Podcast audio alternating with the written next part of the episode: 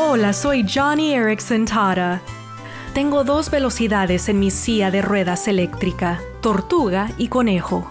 De verdad, la velocidad lenta es representada por un pequeño icono de tortuga y la rápida con un conejo, pero casi nunca uso la velocidad de tortuga, pues hay tanto que hacer y a veces me vuelvo impaciente.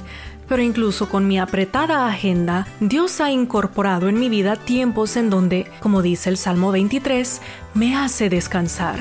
Por ejemplo, después de que mi esposo me acuesta, yo no puedo levantarme por mí misma. Así que antes de dormir, puedo reflexionar sobre el día y agradecer a Dios. Mi lecho de parálisis se ha convertido en un altar de alabanza y acción de gracias. ¿Y tú? ¿A qué velocidad corre tu vida?